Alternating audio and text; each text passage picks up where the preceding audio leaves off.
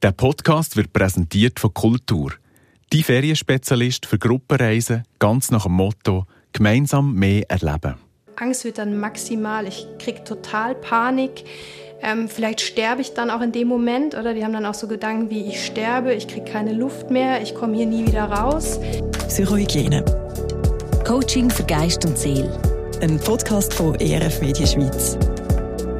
Angst, ein grosses Gefühl, wenn es einem umgeht. Es hat mich gerade letzte Mal wieder gepackt, als ich so nach Mitternacht haben musste heimlaufen, an einem Fluss entlang, praktisch ohne Licht in einer Straße. Dort hatte ich plötzlich das Bedürfnis, dass ich mich umdrehen kann, schauen, ob irgendjemand hinter mir ist. Es war niemand rum, aber das Gefühl von der Angst im Körper, das ist dann auch nicht weg, wo ich mir gesagt habe, hey, ist doch alles gut bis auf seltene sättige Momente hätte ich jetzt von mir gesagt, dass ich nicht so eine ängstliche Person bin. Aber als ich mich jetzt damit befasst habe, ist mir dann doch noch das eine oder andere in den Sinn gekommen. Sorgen zum Beispiel. Ist irgendwie auch eine Angst. Die Angst vor der Zukunft nämlich. Ich bin Tabea Kobel und ich rede heute mit der Psychotherapeutin Julia Wegmann über das Thema Angst. Wann ist sie gesund und wann eben nicht? Und wie gehen wir damit um? Was für eine Situation kennst du, wo du so Angst spürst? Ja, also ich kann sagen, jetzt äh, bei der ersten Aufnahme für so einen Podcast merke ich auch, meine Hände werden ein bisschen schwitzig, mein Herz schlägt ein bisschen schneller. Oder das ist so Vorstufe eigentlich, wenn wir nervös sind.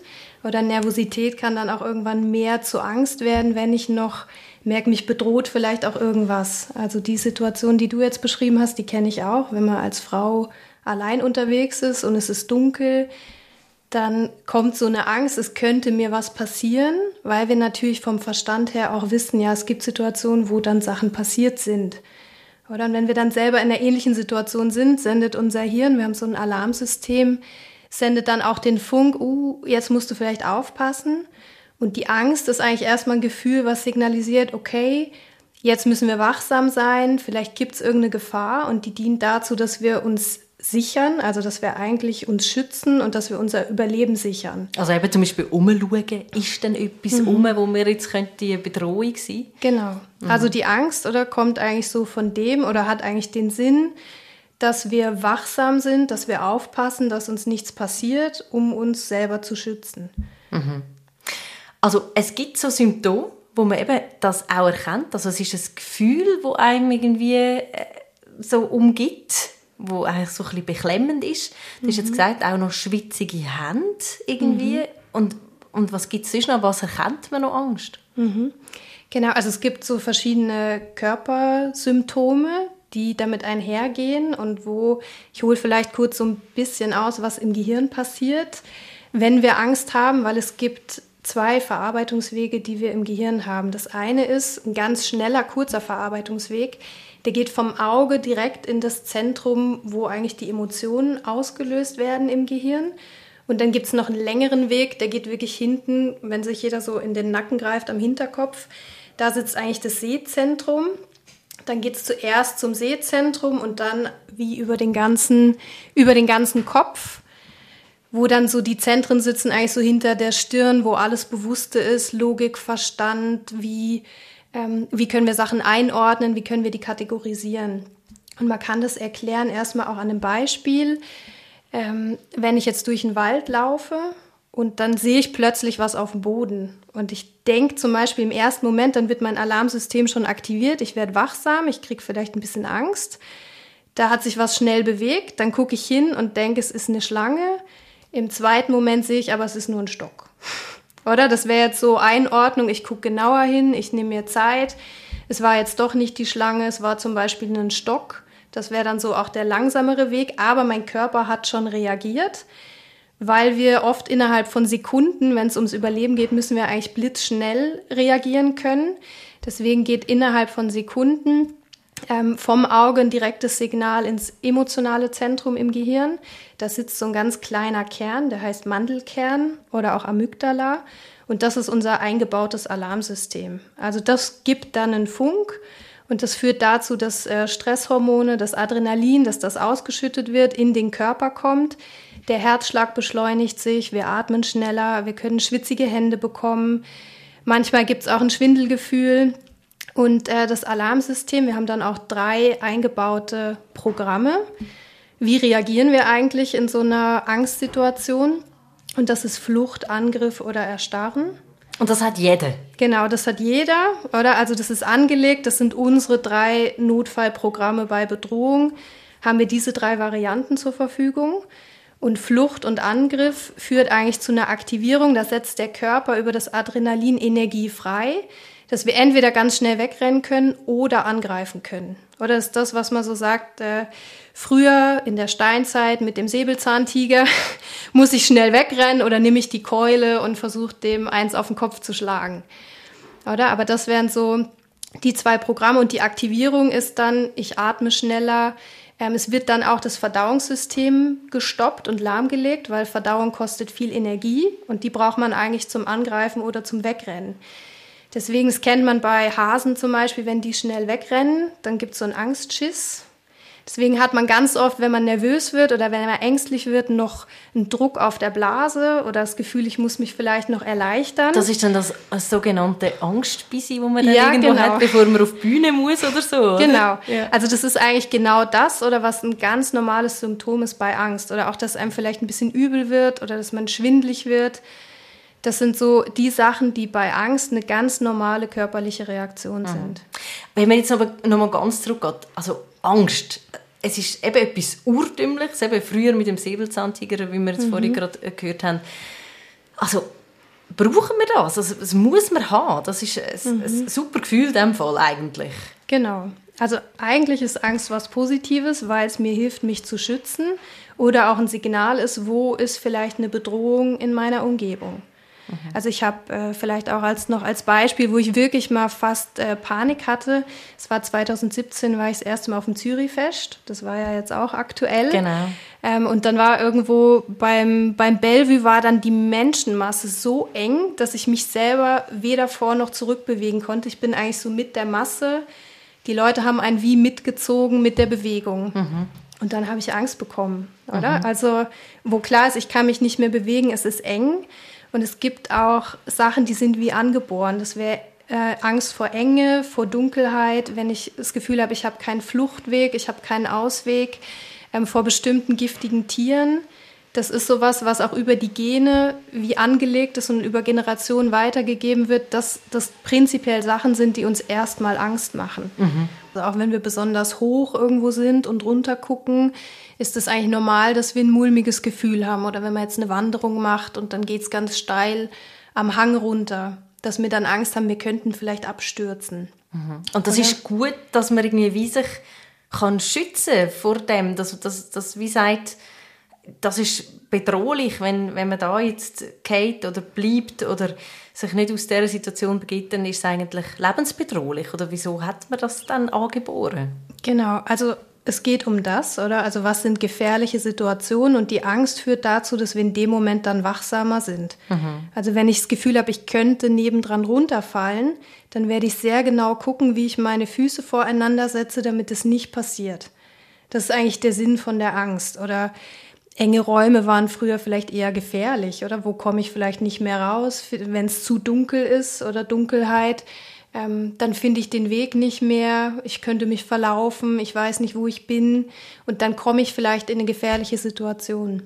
Also das sind ja jetzt, sagen wir denen mal, oder diesen Situationen gesunde oder gute Ängste, oder wie, wie, wie bezeichnet man das?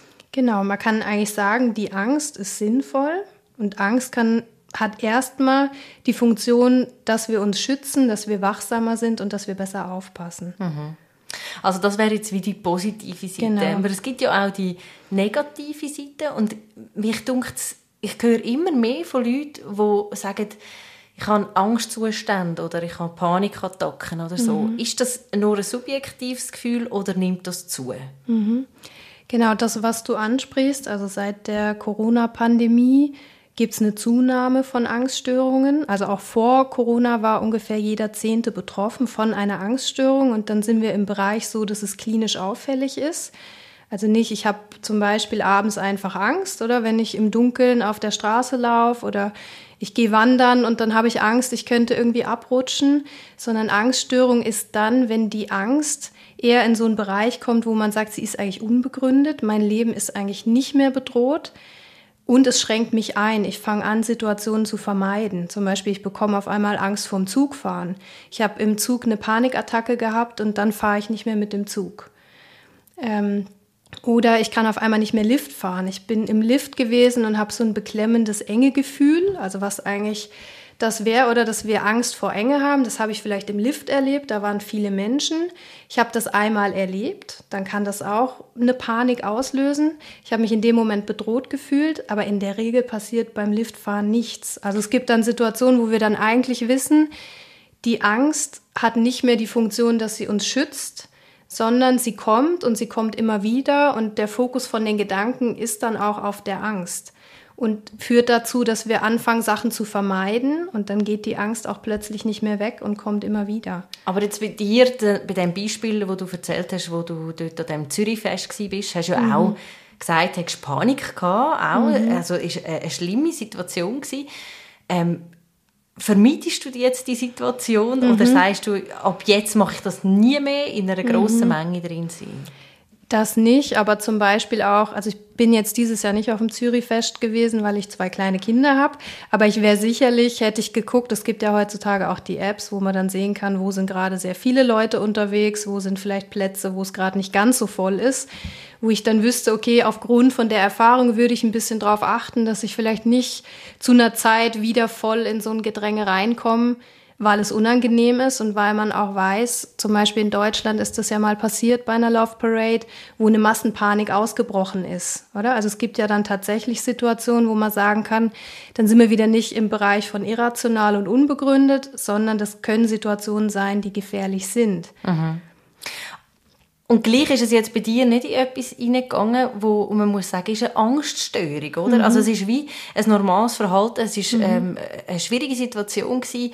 Man kann dann irgendwo das rational anschauen und sagen, okay, in einer nächsten Situation mache ich das jetzt halt nicht mehr so stark mhm. oder so. In einem Lift kann man ja dann irgendwie das wie fast nicht verändern, also außer man nimmt immer die Stege, oder? Das ist ja dann auch eine Art Platzangst. Mhm. Genau, also Menschen, die dann diese Platzangst haben und das auch wirklich entwickeln, die vermeiden dann den Lift. Mhm. Die nehmen immer die Treppe und dann passiert Folgendes. Unser Gehirn macht dann nicht eine neue Lernerfahrung von beim nächsten Mal Lift fahren, sind vielleicht auch weniger Personen im Lift. Ich habe nicht mehr ein Angstgefühl, es kommt nicht mehr so eine Beklemmung. Ich kann eigentlich ganz normal wieder Lift fahren. Oder man sagt ja auch oft bei Menschen, die gerne reiten, wenn man einmal vom Pferd gefallen ist, am besten steigt man gleich wieder auf.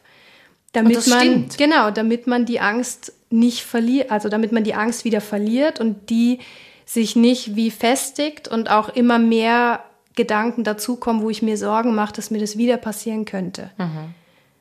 Also die Methode funktioniert mit dem Angst eigentlich facen, also dass man äh, bewusst wieder in, in einen Angstzustand hineingeht.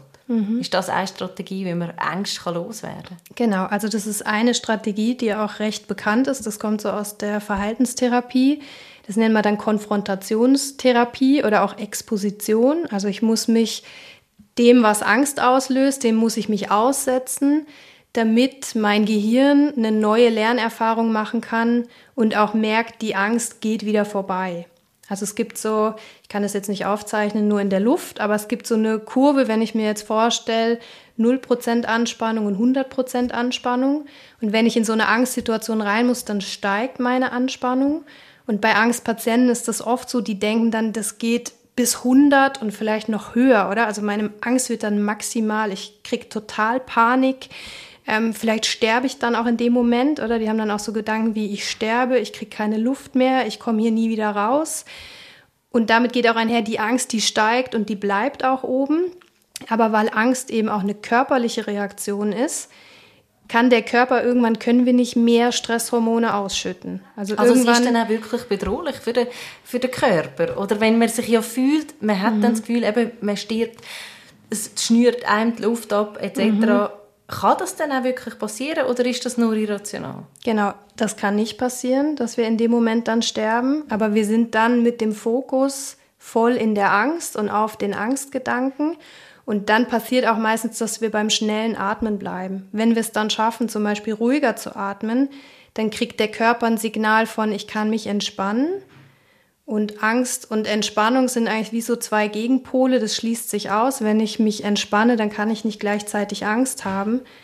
Und wenn ich es dann schaffe, eigentlich wieder ruhiger, zum Beispiel ruhiger zu atmen, dann merke ich auch, okay, es passiert nicht, oder? Also das Herz bleibt nicht stehen, weil ich Angst habe im Lift, dass ich nicht mehr rauskomme. Mhm. Oder auch die Angst, ohnmächtig zu werden, wenn man natürlich ganz stark hyperventiliert, dann kann das passieren. Aber der Körper hat aus Reflex atmen wir auch weiter. Also wir hören nicht einfach auf zu atmen. Also hat man vielfach, oder ist das das, was beobachtest, dass in dem Fall auch viel eben dann Ängste entstehen aus dem, dass man Angst hat? Also dass man eigentlich mhm. Angst hat vor dem ohnmächtig werden, mhm. eigentlich noch viel mehr Angst hat als vor jetzt der Enge in einem Lift. Genau, also man spricht auch von so einem Teufelskreislauf der Angst. Also oft gibt es dann eine Komponente, ich habe Angst vor der Angst. Mhm. Ich habe zum Beispiel jetzt bei mir wäre dann Zürichfest, ich habe da Angst erlebt. Ich habe dann Angst, dass wenn ich das nächste Mal auf ein großes Fest gehe, dass ich mich dann wieder so fühle und dass ich zum Beispiel wieder so ein Panikgefühl oder so eine Angst habe und das Gefühl habe, ich kann nichts machen, mhm. zum Beispiel. Mhm. Oder und dann kommen wir in so einen Teufelskreislauf und dann sind wir auch sehr sensibel im Wahrnehmen, was ist in meinem Körper, zum Beispiel, oh, meine Hände werden schwitzig jetzt kriege ich wieder Angst und dann habe ich eben die Angst vor der Angst, weil das ist ein unangenehmes Gefühl. Also wenn wir sehr, sehr stark Angst haben, ist das ein Gefühl, was wir eigentlich nicht haben wollen. Mhm. Und dann können wir am schnellsten natürlich nicht Angst haben, wenn wir die Situation vermeiden. Und das wiederum ist dann vielleicht gesellschaftlich gesehen nicht so einfach, weil man dann vielleicht eben Feste vermeidet oder Gruppen vermeidet oder mhm. was auch immer. Zug fahren, also es wird dann ja einfach auch komplizierter, oder? Und darum nehme ich an, will man ja aus dem rauskommen. Mhm. Also, jetzt hast du vorhin gesagt, ähm, man kann es in dem eigentlich trainieren, von dieser Angst wegzukommen, dass man sich immer wieder bewusst dem stellt. Mhm. Funktioniert das immer? Ja, also das ist ein sehr erfolgreicher Ansatz. Ich kann vielleicht noch einschieben, es gibt jetzt auch ganz viel neue Forschung, eben wie ist der Zusammenhang mit dem Gehirn wo man sagen kann, alles, was wir sehr, sehr häufig denken, führt zu ganz vielen Vernetzungen im Gehirn. Also jeder Gedanke ist dann eigentlich wie so eine Verknüpfung, die entsteht im Gehirn. Und wenn ich häufig Sorgengedanken habe, wenn ich häufig Ängste habe, wenn ich dann zum Beispiel nach dem Zürichfest immer wieder drüber nachdenke, dass mir das wieder passieren könnte und dass ich dann nochmal Angst habe, dann gibt's wie immer stärkere Verbindungen im Gehirn in Richtung Angst und in Richtung Sorgen. Und dann wird es auch schneller ausgelöst. Zum Beispiel, also ganz viele Menschen mit Panikattacken haben dann in einem Moment, wo sie eigentlich vielleicht nicht mehr im Stress sind, sondern zu Hause zur Ruhe kommen, kommt wie aus dem Nichts manchmal eine Panikattacke. Und das ist, weil das Gehirn dann gewohnt ist, in eine bestimmte Richtung und in einer bestimmten Weise zu denken. Und das eigentlich wie so die schnelle Datenautobahn ist, wo das Gehirn dann automatisch abbiegt Richtung Angst. Also das ist auch das, was bei der Angststörung passiert. Der Fokus ist sehr stark auf der Angst, auf der Angst vor der Angst, auf dem, dass da was Unangenehmes kommt, dass das was ist, was ich nicht möchte und geht weg von positiven Gedanken. Zum Beispiel oft fehlt so die Komponente, ja, wie kann ich das bewältigen? Zum Beispiel, wenn ich Angst habe während dem Liftfahren, also ich bin schon mal im Lift tatsächlich stecken geblieben, die Tür ging nicht mehr auf. Oh.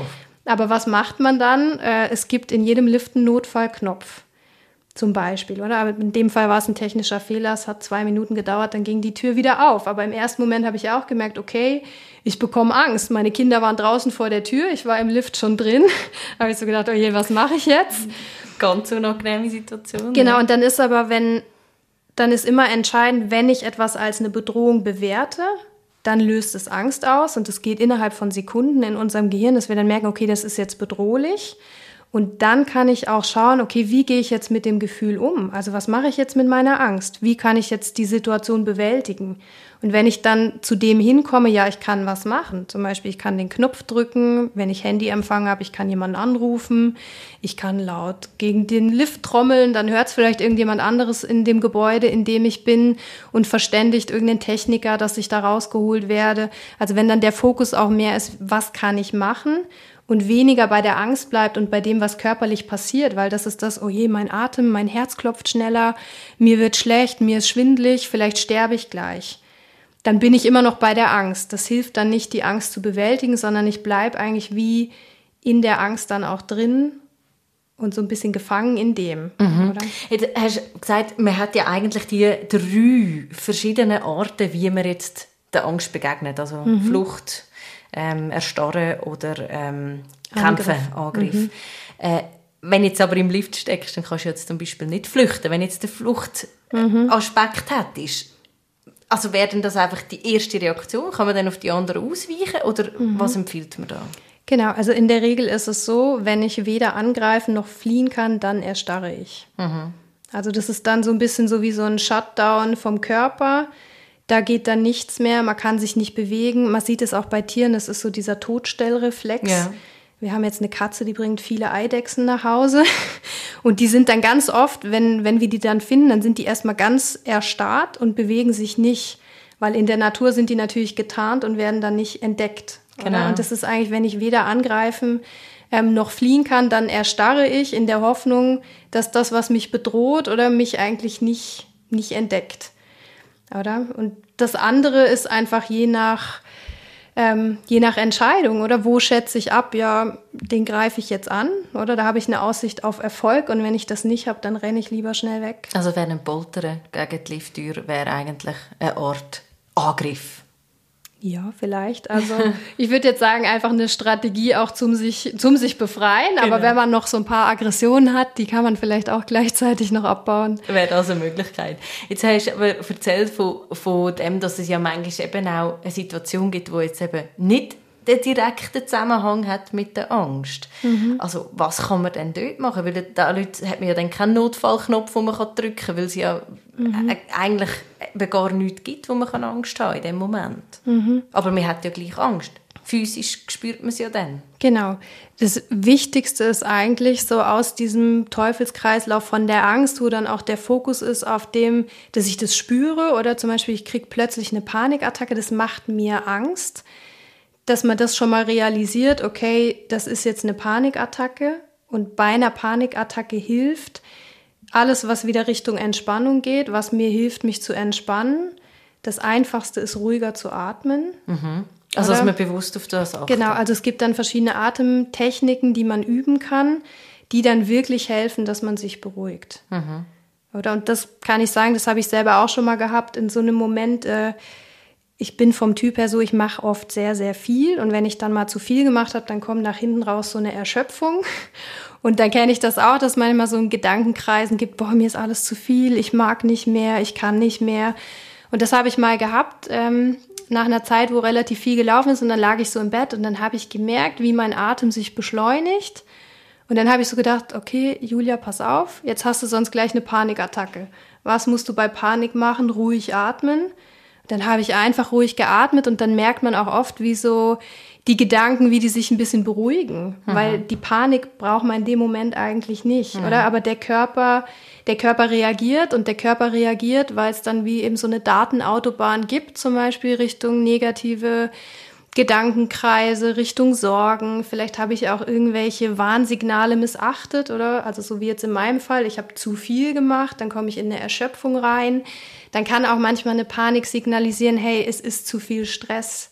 Oder dann sind wir an irgendeinem so Limit, also jeder hat so eine kritische Schwelle, wo wenn es dann zu viel ist, wo dann bestimmte Symptome ausbrechen, ob das jetzt Angst ist oder ich werde wütend ähm, oder ich werde ganz traurig, ich breche zusammen erschöpft, oder? Also einfach, wenn wir über ein gewisses Anspannungs- und Stresslevel hinaus sind, kann es eben auch passieren, dass man mit Panik reagiert. Also ist auch wieder eine Art äh, Hilfestellung. Also wie wenn man jetzt auf, einer, auf einem Bergkamm irgendwo läuft und man muss irgendwo genau. vorsichtig sein, dass man mhm. nicht links oder rechts runterfällt, mhm. zeigt es einem wie in einer Stresssituation der Körper halt dann, hey, jetzt musst du bremsen. Mhm. Also auch eigentlich wieder eine positive Geschichte im, im Ganzen, dass es Angst nicht muss negativ sein, sondern mhm. auch darf ein Warnsignal sein, auf, dass man jetzt muss einen anderen Weg einschlagen muss. Mhm. Dass Reisen glücklich macht, ist kein Geheimnis. Ferien sind balsam für die Seele und helfen der psychischen Gesundheit. Kultur ist der Ferienspezialist für Gruppen- und Individualreisen. Ob Wüstenzauber zu Jordanien oder die Nationalparks von Costa Rica, die Nordlichter zu Norwegen oder mit dem Zug über die Seidenstrasse zu Usbekistan. auf den Spuren vom Apostel Paulus zu Griechenland oder das faszinierende Südafrika mit seiner traumhaften Tierwelt. Das alles und viel mehr erlebst du mit Kultur zusammen mit anderen Reisebegeisterten. Lass dich auf mehrerleben.ch inspirieren und buch deine nächste Traumreise ganz nach dem Motto Gemeinsam mehr erleben. Jetzt hast du vom, Reden, äh, vom Schnaufen hast geredet. Äh, mhm. Äh, also was heißt das? Man muss dann einfach zählen oder hast du gerade ein praktisches Beispiel, für, wenn jemand das kennt? Ja. Kann also es gibt einmal, äh, das nennt sich das sogenannte physiologische Seufzen. Das ist was, was man auch bei Kindern beobachten kann. Wenn die sehr, sehr starke Emotionen haben, dann kommt vom Atem irgendwann so ein oder mhm. also wo man so, vielleicht kennt man es von sich selber auch, aber wo man dann anfängt eigentlich so länger auszuatmen und mit so einem Seufzen. Mhm. Und das ist so eine Technik, wo man zweimal eigentlich lang einatmet und dann noch länger ausatmet. Mhm. Oder nicht ganz lang, also kurz ein. Das ist so nach dem genau. Brüllen, wenn das Kind ja, genau. hat, dann macht es doch das automatisch. Genau, also alle, die Kinder haben oder Kinder beobachten können, oder das passiert automatisch und das ist unser Körper hat eigentlich solche Hilfsmittel automatisch eingebaut zum Emotionen wieder regulieren. Mhm. Manchmal vergessen wir die einfach oder sind dann gedanklich, bleiben wir irgendwie in der Angst zum Beispiel stecken. Und das ist jetzt was, was helfen kann, wo der Körper ein Signal bekommt, okay, ich kann mich wieder entspannen.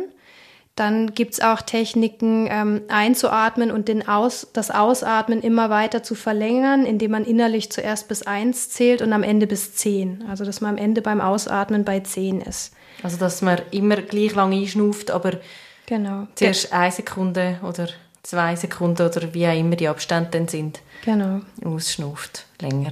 Mhm. Also das ist sicher eine Notfallhilfe in dem Sinn. Mhm. Äh, Gibt es sonst noch etwas, wenn man jetzt gerade von außen vielleicht an so eine Person herläuft oder äh, wie bei dir jetzt, eine Person, die das erste Mal jetzt so eine Panikattacke hat, ist vielleicht mit, mit äh, jemandem, man ist mit, mit, mit jemandem in einer solchen Situation, Lift oder Menschenmasse oder mhm. auf dem Berg oben von der Höhe, was auch immer, ähm, Schnaufen ist eine Möglichkeit. Was gibt es sonst noch für Hilfestellung, wenn man vielleicht selber gerade nicht betroffen ist davon? Mhm.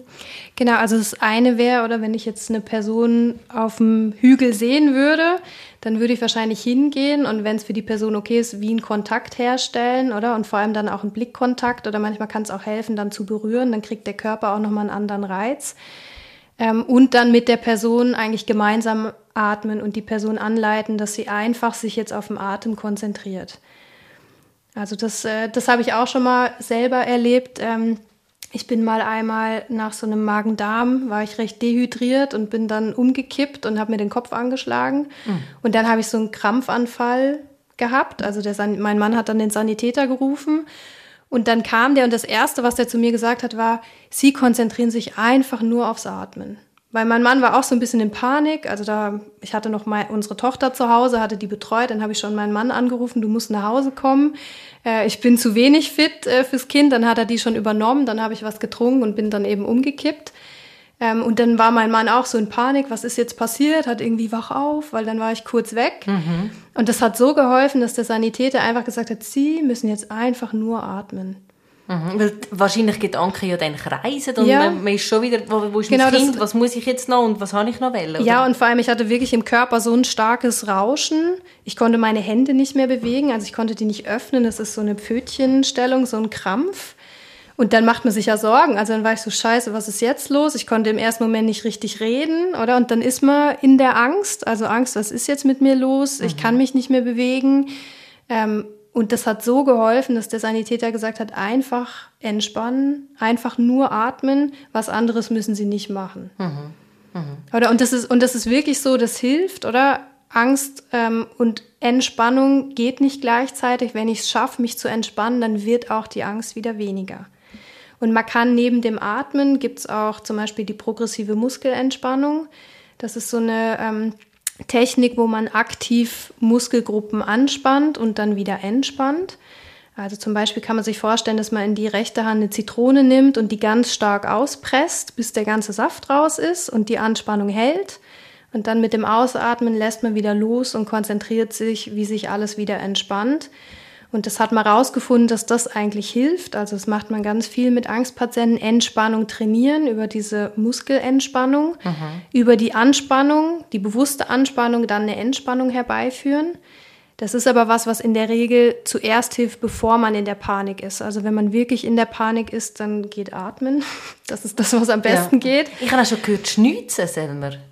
Ja, das habe ich noch nicht gehört, aber das kann sein, dass das mhm. auch hilft. Also auch so wie wahrscheinlich sich bewusst spüren in einem mhm. anderen Setting irgendwie. Mhm bei der Nase einfach dann ja. irgendwie schnitzen ist etwas anderes, als dann immer nur denken, ah, ich kann mhm. nicht schnaufen. Irgendwie so habe ich das Genau, was auch helfen kann, sind Gerüche. Mhm. Also in der Nähe von dem emotionalen Zentrum im Gehirn ist auch so eine Hirnanhangdrüse von der Nase, das ist so der Riechkolben, sagt man auch. Und wenn der stimuliert wird, dann spürt man sich auch besser, kommt irgendwie wieder besser an. Also es kann auch ein starker Geruch helfen. Der muss natürlich angenehm sein für die Person.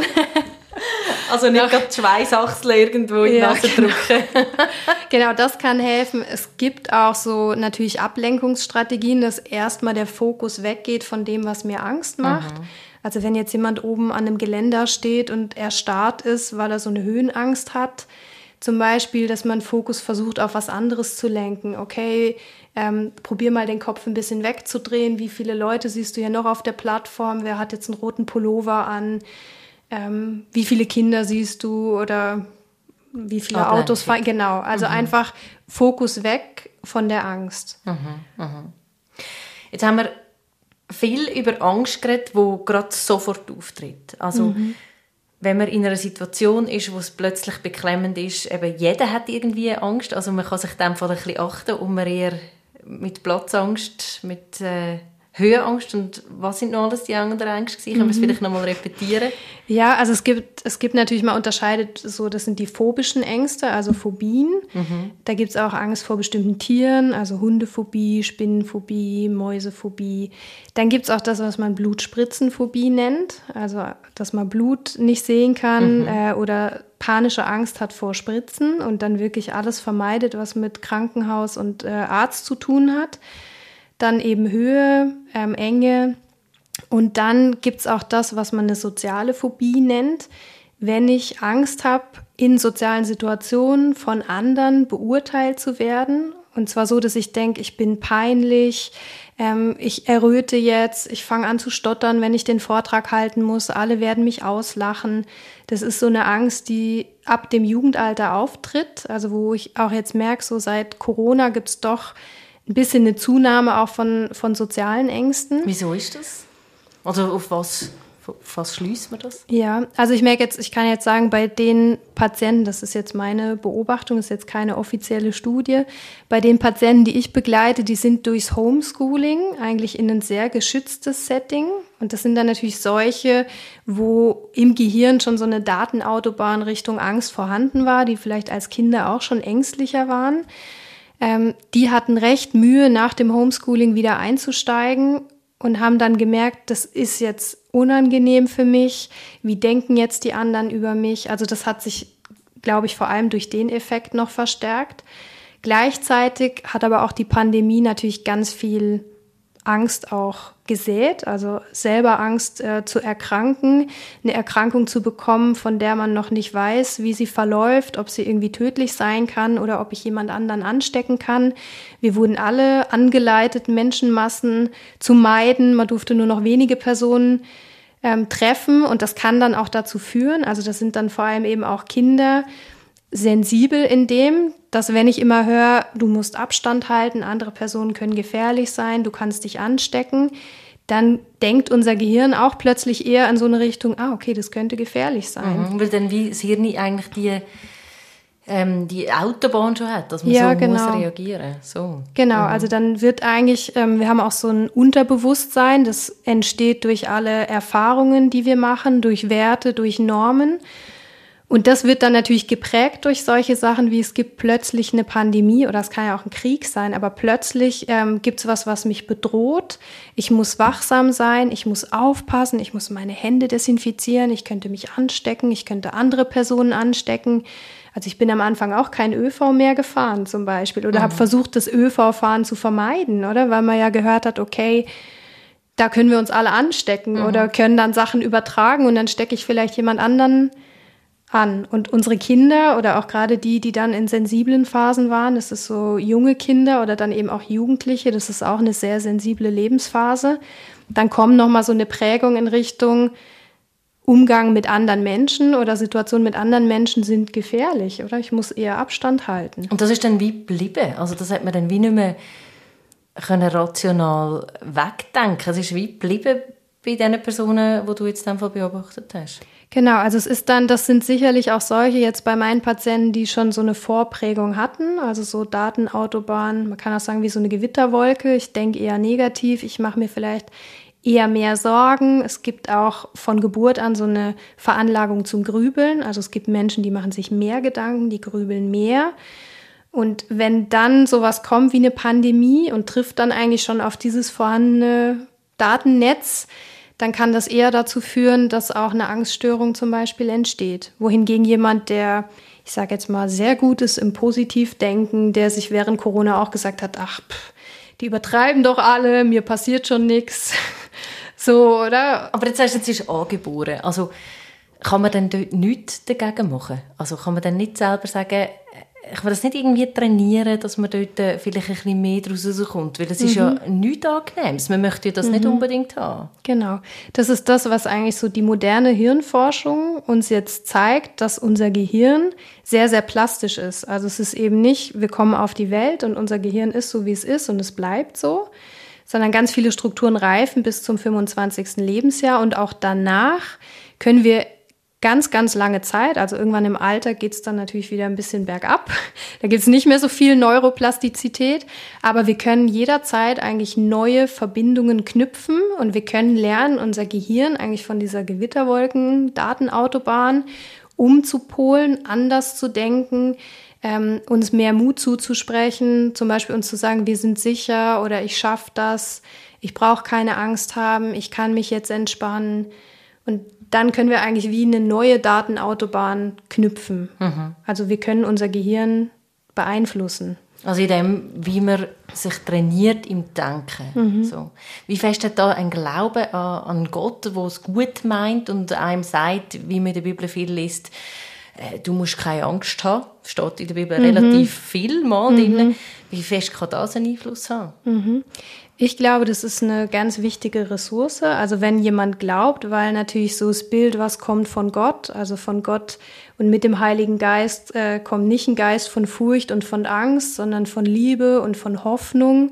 Also ich finde, der Glaube gibt ja ganz viel Hoffnung, auch Hoffnung darauf, dass Sachen sich verändern können, dass Sachen möglich sind, dass nichts unmöglich ist und dass es eben auch möglich ist, Ängste zu überwinden und sich nicht zu fürchten, weil ich an einen Gott glauben kann, der stärker ist, oder? Also dass quasi Gottes Licht jede Dunkelheit durchbricht und ich in dem Sinn keine Angst vor der Dunkelheit haben muss.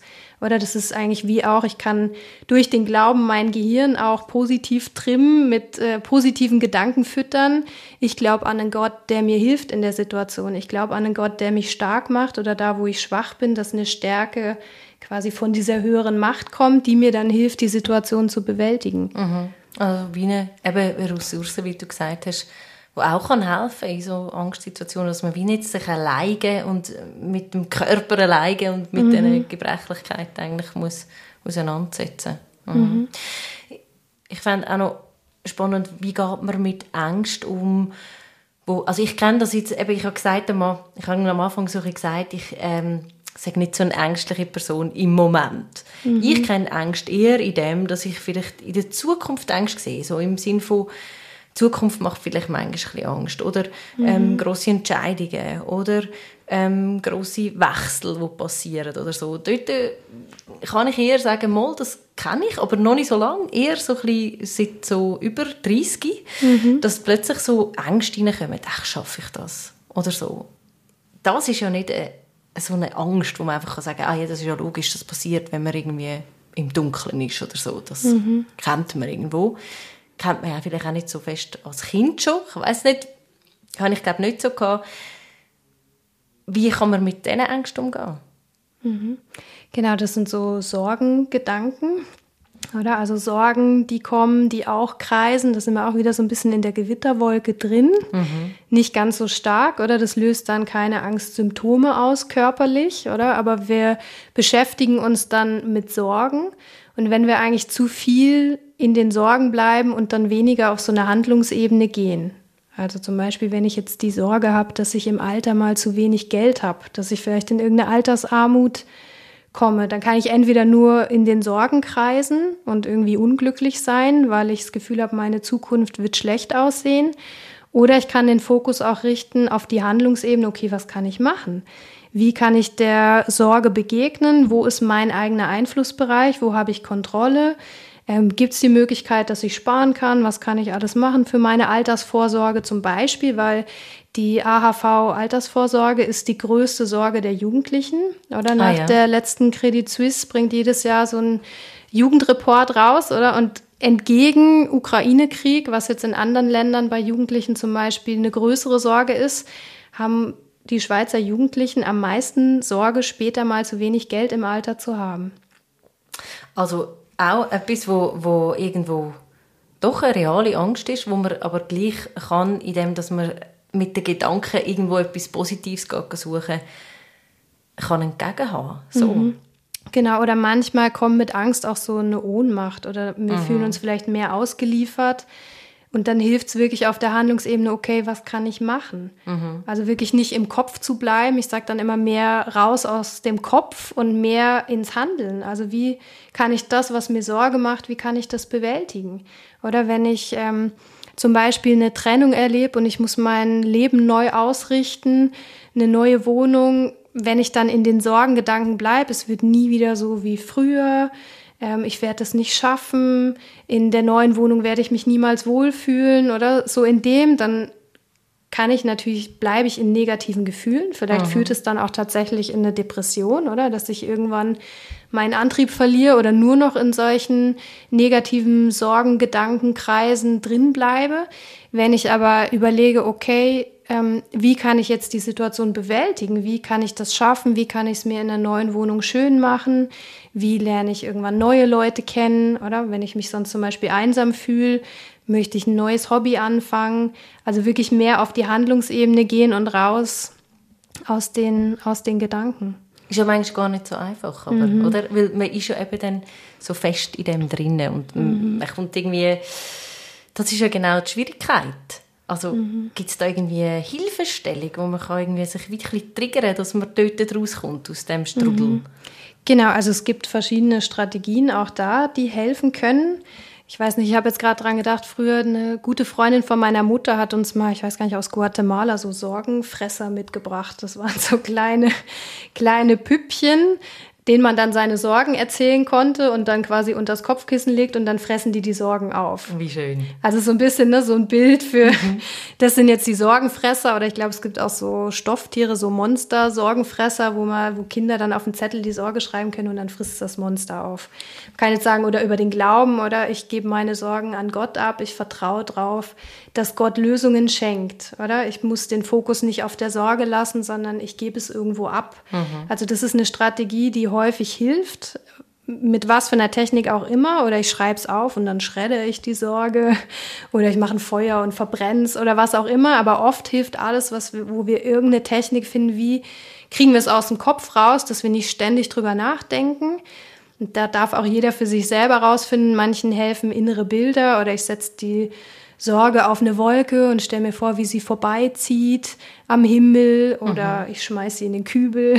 Das kann man sich auch gedanklich vorstellen oder ich mache es tatsächlich und ich schreibe es auf. Mhm. Oder ich erzähle anderen von meinen Sorgen, oder? Also es gibt auch sehr viele Leute, denen das Emotional Sharing, ich teile meine Emotionen mit anderen, ich rede darüber, das ist ja auch ein Effekt von Therapie, ich rede mit einer anderen Person über das, was mich beschäftigt, was meine Sorgen sind und oft hilft es schon mal, dass es mir wieder besser geht. Und Oder kommt ich selber dann auf eben eine ähm, Aktivität, die man vielleicht könnte machen könnte, oder mhm. in, in dem Fall so. Mhm. Mhm.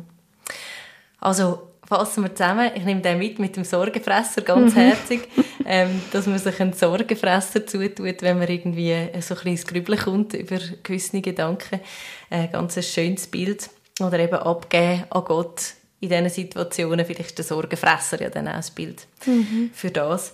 Und ähm, ja, dass man wie auch die Situation wahrnimmt, dass man schnauft, wenn man jetzt äh, gerade akute Angst erlebt, dass man sich auf den Atem konzentriert oder die Umgebung wahrnimmt, bewusst in die Achtsamkeit kommt vom mhm. Moment. Das kann einem helfen, aus einer Angst rauszukommen. Mhm. Genau. Ich hätte vielleicht noch ergänzt, eben Entspannung. Entspannung ist ja, wichtig genau. und auch wichtig, zum Beispiel eigene Warnsignale wahrzunehmen vom Körper. Also wo ist die Angst vielleicht auch eben ein Warnsignal? Wo ist in meinem Leben vielleicht irgendein Bereich, wo ich zu viel Stress habe, wo ich über irgendeine Grenze gehe und dann kommt es zu einer Angst. Also oft hat das eben auch zu tun mit Stress reduzieren und dann hat man vielleicht auch weniger Angst. Mhm. Und dann eben ganz wichtig, Angst ist eigentlich was Natürliches. Und wenn wir es dann schaffen, die Angst vor der Angst zu verlieren, dann können wir auch den Weg rausfinden, oder? Und den Geist eigentlich wieder öffnen für die positive Datenautobahn, oder? Dass man mal Angst haben kann, zum Beispiel beim Zürichfest, aber das heißt nicht, dass das das nächste Mal wieder passiert. Es ist also so eine Sache mit der Angst. Eigentlich ist es ein positives Gefühl, auch wenn man es negativ empfindet. Sie hilft uns nämlich, dass wenn wir in eine tendenziell gefährliche Situation kommen, wachsam sind. Aber sie kann eben auch überborden. Und dann ist es gut, wenn man auch ein paar Ideen hat, wie man dann damit umgehen kann. Ich nehme auf jeden Fall mit, dass wenn ich das nächste Mal Angst habe in so einer dunklen Straße und äh, eigentlich keine Gefahr um ist, dass ich einfach tief durchschnaufe. Und vielleicht sogar singen. Wer weiß, vielleicht hilft es ja. Gegen die Angst in dem Moment. Was hilft euch, wenn ihr Angst habt? Erzählt uns davon über WhatsApp oder unseren Instagram-Kanal. Alle Kontaktdaten die sind in unseren Show Notes verlinkt. Und nächste Woche geht es da in der Psychohygiene dann ums Thema Wut. Ich freue mich, wenn ihr wieder mit dabei seid. Mein Name ist Tabia Kabel. Habt's gut. Psychohygiene. Coaching für Geist und Seele. Ein Podcast von RF Media Schweiz.